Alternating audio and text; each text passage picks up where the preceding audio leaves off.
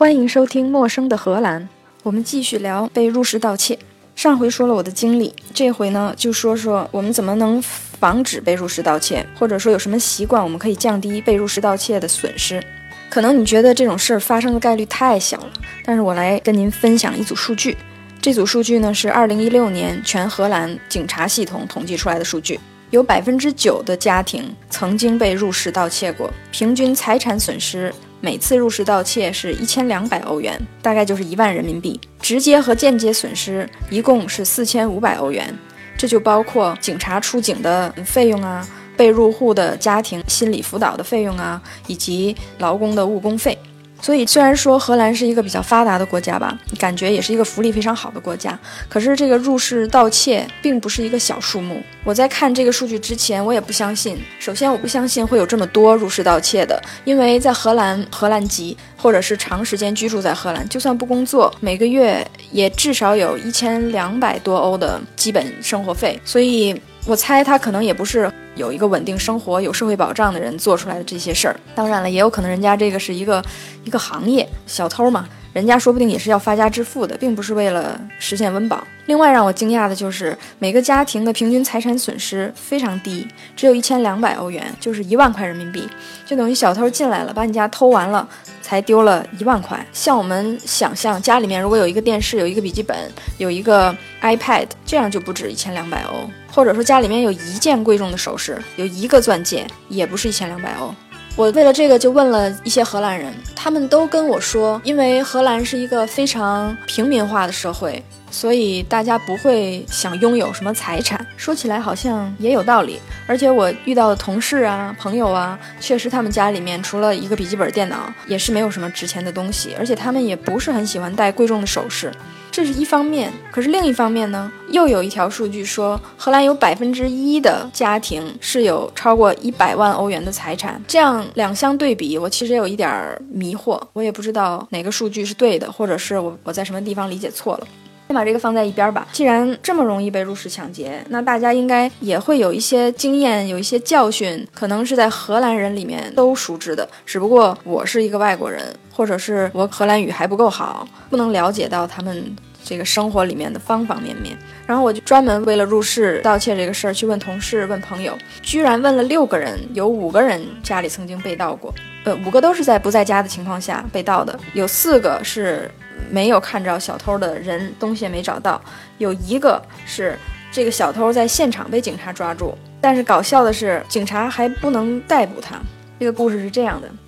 这个小偷呢，从这个同事他家的窗户敲了窗户进来，把他们家偷了一遍，然后就发现了家里边有一套备用钥匙。他可能就想说，我拿了这套钥匙，以后等他们家过半年东西七七八八又都买全了之后，可以用钥匙开门再来偷一次。所以这个小偷呢，他就在他们家的前门，就是他是从窗户进来的嘛，东西偷好了，走到前门，从门外面又试这把钥匙是不是开这个门的钥匙。就在这个时候，被巡逻的警察给抓住了，这算是抓现行了吧？就是这种情况下，警察还是不能证明这个是入室抢劫。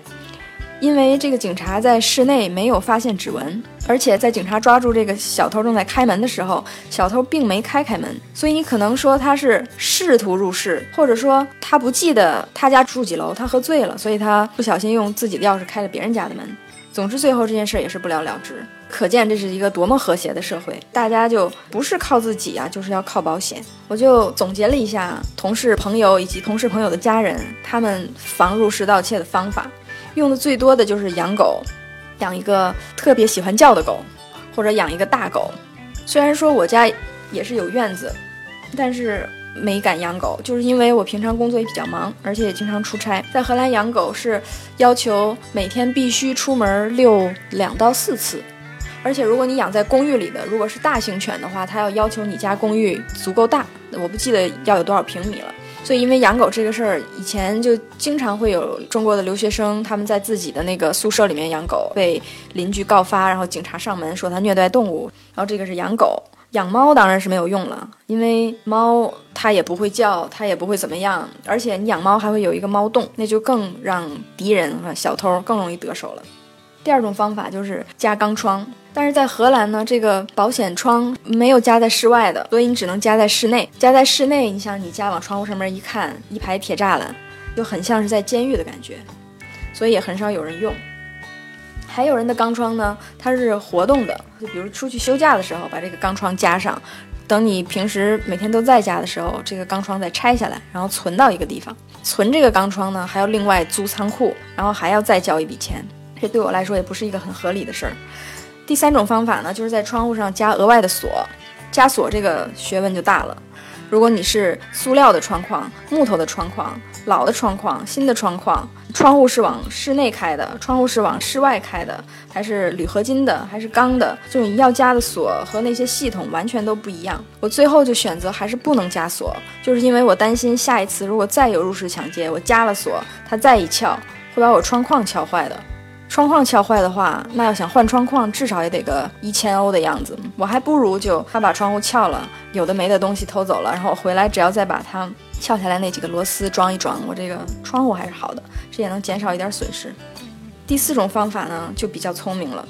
就它的低级版呢，就是出门别关灯，但是就有聪明的同事就把它改造成了一个高级版，因为他觉得你出门不关灯，这个贼他。一定会来踩点嘛？他看你白天也没关，晚上也没关，连着几天都是这样，他就知道你家其实没有人。但是呢，有的人就想到一个方法，他现在不是有那种定时开关嘛？就定个时，每天晚上天一黑，家里面就有一盏灯就会亮，然后等着第二天天一亮，这个灯自动就关了，就是一个光感的开关。但是这个还是不是很可取，因为贼就会发现你家总是天一黑就亮，就比如路灯，路灯也是用一样的感光传感器嘛。路灯一亮，你家灯就亮；路灯一灭，你家灯就灭，就好像没人。就一个聪明的同事呢，他自己就改装了一下这个开关，他就让他家的灯呢，从没有日光到有日光的这段时间当中，随机的找一个时间亮，随机的找一个时间灭。当然了，这个亮的这个时间点肯定是比这个灭的这个时间节点在时间历史上要早一点，就编了这么一个程序，做了一个灯。自从有这个灯之后，他家再也没丢过东西。当然了，你也不一定非说是这个灯起作用，也有可能它就不能年年被盗嘛。下一个方法呢，我觉得就很可取了。就是在你家院门上贴上一张纸，上面写着“内有恶犬”，或者上面写上个 CCTV，就是说你家有那个监控摄像机，就虚虚实实嘛。如果你家周围有很多可以偷的，贼也不是非偷你家，那他可能就去偷别人家了。这个就好像以前大家都有自己的自行车的时候，你车子停了就很容易被人偷，加一把大锁，加一把大锁，人家撬锁那都是一分钟之内的事儿。你上 YouTube 上面看一下，各种各样的锁，基本上就是三十秒都能撬开。所以说我的方方。法呢，就是把我的车停在一个跟我的车子差不多，但是比我车新的车的旁边。自从我发现了这个诀窍之后，就再也没丢过车。所以，如果你家门上贴了一个“内有恶犬”，邻居家没贴，这个时候呢，你家被偷的可能性就可能就比你家邻居稍微小了一点。那说到贴了一个 CCTV，但是那个贼也会看呢，比如透过你家的院墙或者栅栏上里边看一眼，就没发现摄像机。那就还是照偷不误嘛，所以说就有人呢，他就在家里面装了一个摄像机，摄摄摄像头。我在被盗了之后，我也装了一个摄像头。在买摄像头的时候，你就发现这选择太多了，有能拍照的，有能摄像的，有带记忆卡的，有带 WiFi 的，有带 4G 的，有带电源的，还有带太阳能的，防水的，还有可以夜视的。这么多东西里面，我就想，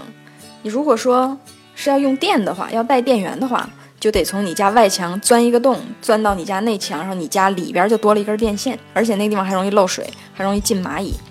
所以说你得有一个太阳能的。然后呢，你荷兰这个地方一年三百六十五天，估计有三百四十天没太阳，不能只有一块太阳能板，还得给它配一块太阳能板。然后如果你摄像头是拍照的呢，你可能只能拍到一张照，你不能说它是翻墙进来了，所以你得有一个能摄像的。如果你说我这上面是记忆卡。那好办了，贼来了之后把你家这个摄像头都一起偷走，因为你那个照片啊、证据啊不都在记忆卡里边，那就可以一起偷走了。所以说呢，你需要有一个带 WiFi 的。但是呢，如果你出门很长时间，你很有可能把你家的路由器也会关了它。这个时候 WiFi 呢就不能传传送照片儿，你这个 WiFi 就没有用，就还是贼可以把它一起偷走。这个时候呢，你就需要有一个 4G 的。有了四 G 的之后，你就可以实时的收到你家周围环境的数据了。当然了，你还需要有一个有夜视功能的，因为贼他一般白天不来嘛。这样总结起来呢，你就需要有一个带夜视功能的、能摄像的、用四 G 传输的、有太阳能和负太阳能板的这样的一个监控摄像头。能满足这种这些条件的摄像头呢，我看了一下，大概就要五六千人民币的样子。我觉得好像也没有必要吧，所以呢，我就想到了一个比较适合我的点子，我就买了一个假的摄像头。这个摄像头它是假的，但是它看着跟真的一样，它也有太阳能板，它也有。四 G 的那个天线最厉害的就是它那个上面有一个感应的接收器，只要有东西从那下面一过，它那个 LED 的射灯就会马上打开，就一束白光就照出来，然后上面有一个红色的小灯就开始闪，就像在录像一样。我现在就把这一个假的监控摄像头装在我家了，不知道效果怎么样。这些呢，就是大家总结出来可以防范的方法，当然是防不胜防嘛。还有一些生活的小习惯可以积累起来，这样的话，就算家里被盗了，也可以降低一点损失。有下集再说，这一集的时间已经比较长了。陌生的荷兰，下次见。